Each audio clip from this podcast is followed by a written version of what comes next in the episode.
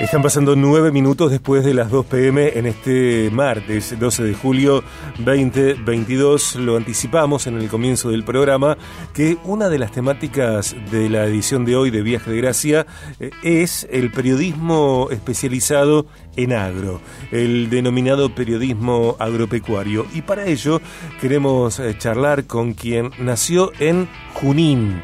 Junín es su ciudad de origen, es periodista especializado en agro, eh, uno de los directores de Bichos de Campo, es operador de sonido también, productor de contenidos, eh, condujo un programa eh, que si fuera una bebida blanca hubiera sido un whisky, como nacido bajo un signo malo y vamos a hablar con él de distintos aspectos de, de esta profesión.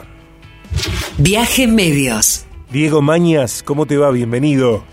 Hola, ¿qué tal Sergio? ¿Cómo estás? Muchas gracias por la presentación. La verdad que nunca lo había pensado así, el tema de, nacido bajo un signo malo y la bebida blanca, pero sí, la verdad que eh, repasando todo podría haber sido un buen whisky escocés, sí.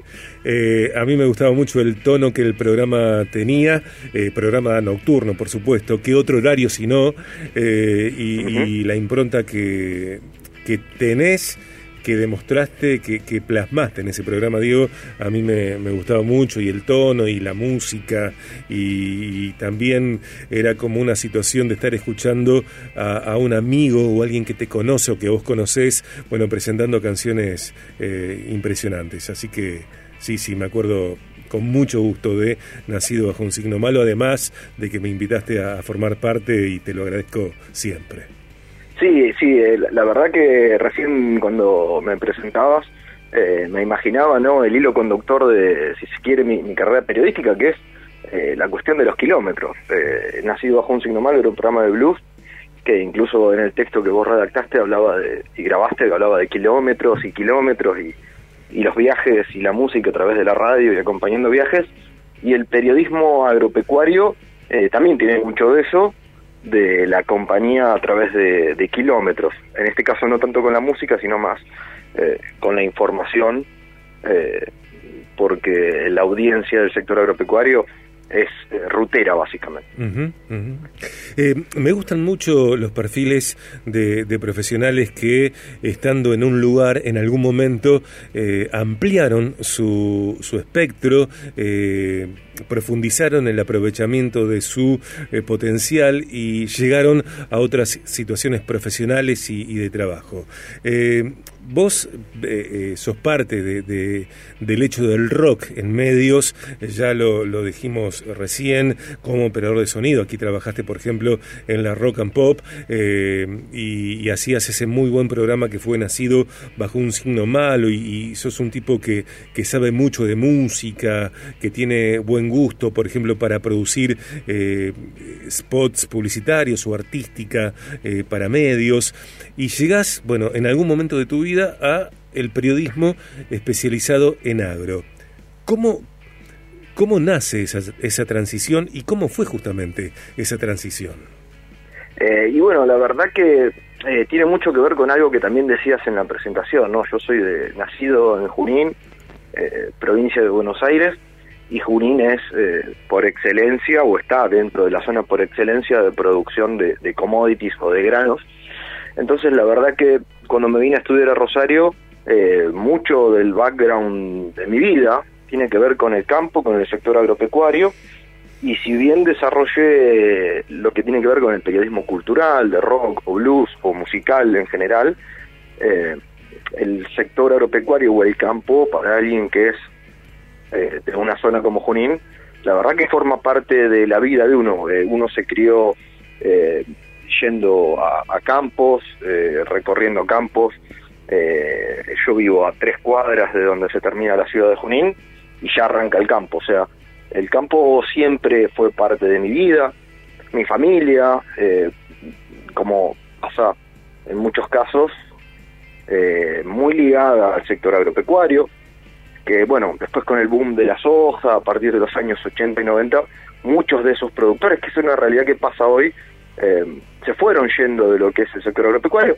Básicamente mi familia vendió los campos que tenía, eh, se fueron diluyendo, eh, o sea que mi, mi, mi, ligazón con el sector agropecuario es eh, de familia e histórico, ¿no? Mm. Eh, por eso esa transición entre lo que es la historia de vida, la historia personal de uno, profesional, eh, mutó durante varios años al rock, pero las raíces eh, me tiraron en algún momento y volví a hablar de lo que pasa en el sector agropecuario, en el campo, o más que nada en el interior del país. Digo, ¿qué, qué olor tenían las mañanas? Eh, buena pregunta, la verdad que es un recuerdo o una imagen sensorial muy recurrente eh, y que es algo que eh, una de las cuestiones que me hizo volver a hablar de lo que es el sector agropecuario y el, esa imagen sensorial recurrente tiene que ver con eh, plantas. si lo tengo que decir de alguna forma, la imagen sensorial es olor a planta, ese famoso olor a tierra mojada que tiene un nombre científico, ¿no? Pero a mí me gusta decir el olor a tierra mojada de cuando uno sabe que, está por llover o que está lloviendo cerca, eh, eso, ese, ese olor, el olor a tierra mojada, para decirle de alguna forma. La transición avanza y, comienza a consolidarse, a perfilarse muy claramente. Eh, tu trabajo como periodista especializado en agro eh, comienza Bichos de Campo con colegas tuyos que desarrollan este sitio de noticias de actualidad. Eh, específico, especializado, temático, eh, y comenzás a, viajar mucho ya desde la visión de, sostener eh, bichos de campo, de consolidarlo, de expandirlo y también como un medio de vida. Eh, y me parece, vos me dirás si, si es así o no, eh, también comenzás a, interactuar y a, tener en cuenta lo, o el modo en el cual se producen contenidos similares en televisión, en radio, en gráfica y medios digitales. Después de todo este recorrido en el presente, ¿cómo entendés que, que corresponde, que es saludable comunicar eh, la actualidad del campo? La verdad que es una muy buena pregunta y mm, respondo desde el lado de, la responsabilidad que uno tiene como comunicador, como periodista comunicador y como espectador del sector agropecuario, porque hay una cuestión muy importante del debate que es cómo produce el sector agropecuario, de qué forma. Eh, creo que el debate ambiental, el debate por el uso de agroquímicos, eh, no ahora, ya hace años que está en la agenda pública, y exige un nivel de responsabilidad para los comunicadores del sector eh, muchísimo más fina, si se quiere, que lo que era hace unos años, donde eh, básicamente, y para hablar en términos eh, técnicos, se aplicaba herbicida, glifosato o, el que sea, para mantener y para llegar a una producción rentable.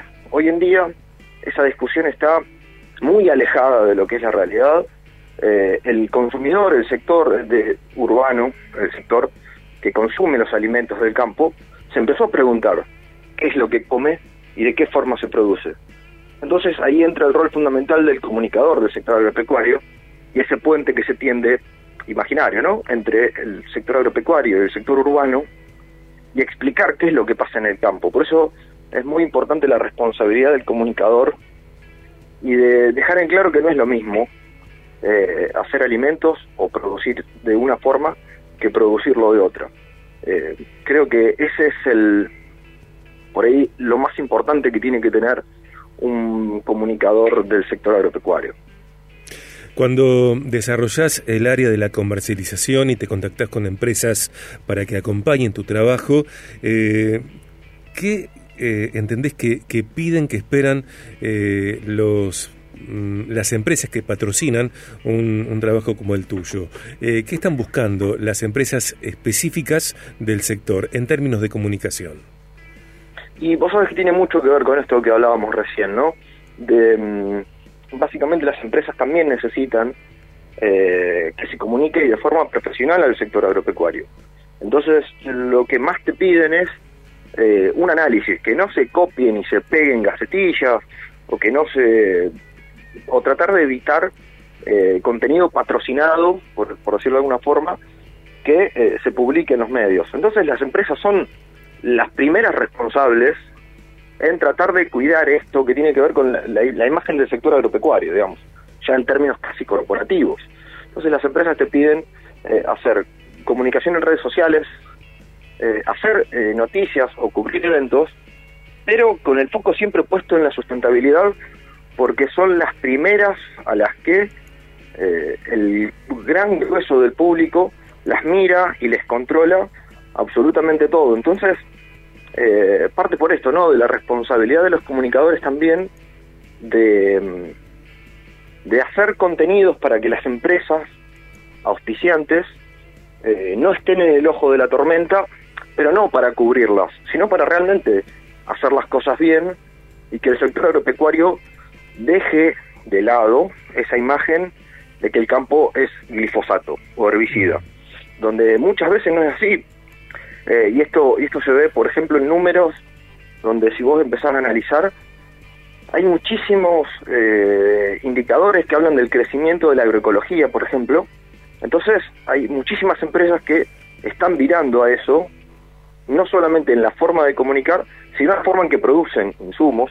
De hecho, acá en Rosario y alrededores tenemos el pueblo más importante de bioinsumos. Esto quiere decir eh, insumos para el sector agropecuario que no son químicos, que son basados en soluciones biológicas, en moléculas o en bacterias que hacen el mismo trabajo que los químicos. Entonces, eh, el, epicentro de la discusión vuelve a ser este, eh, cómo y de qué forma comunicamos lo que se hace en el sector agropecuario para desterrar esa imagen de que el campo es solo glifosato. Digo, eh, en corrientes, por ejemplo, inundaciones en Entre Ríos y Corrientes, según lo cuentan ustedes, granizada. En nuestra zona, incendios, eh, daños al medio ambiente que llevará décadas y décadas eh, que sean recuperados. ¿Qué es lo que más te duele de lo que contás? Y gran parte de eso, a ver, uno, porque uno se imagina a ver, sin ir más lejos, Sergio, acá tenemos enfrente de Rosario eh, un problema que ya lleva años, que es el ecocidio de los humedales. Eh, y eso la verdad que duele mucho contarlo y hacer la cuenta de cuántas hectáreas se queman, porque es eh, territorio que no se vuelve a, recuperar. Y hablo del ecosistema, no desde la cuestión productiva. Vos mencionabas corrientes, misiones, entre ríos, donde hay problemas de incendios y a la vez inundaciones, en pocos kilómetros o en pocos eh, periodos de tiempo. Entonces la verdad que eso duele porque eh, es uno de los temas que cuesta más contar porque eh, puede parecer muy lindo un título o muy ganchero poner un título, se quemaron 800 hectáreas, 800.000 hectáreas en Corrientes a principio de año.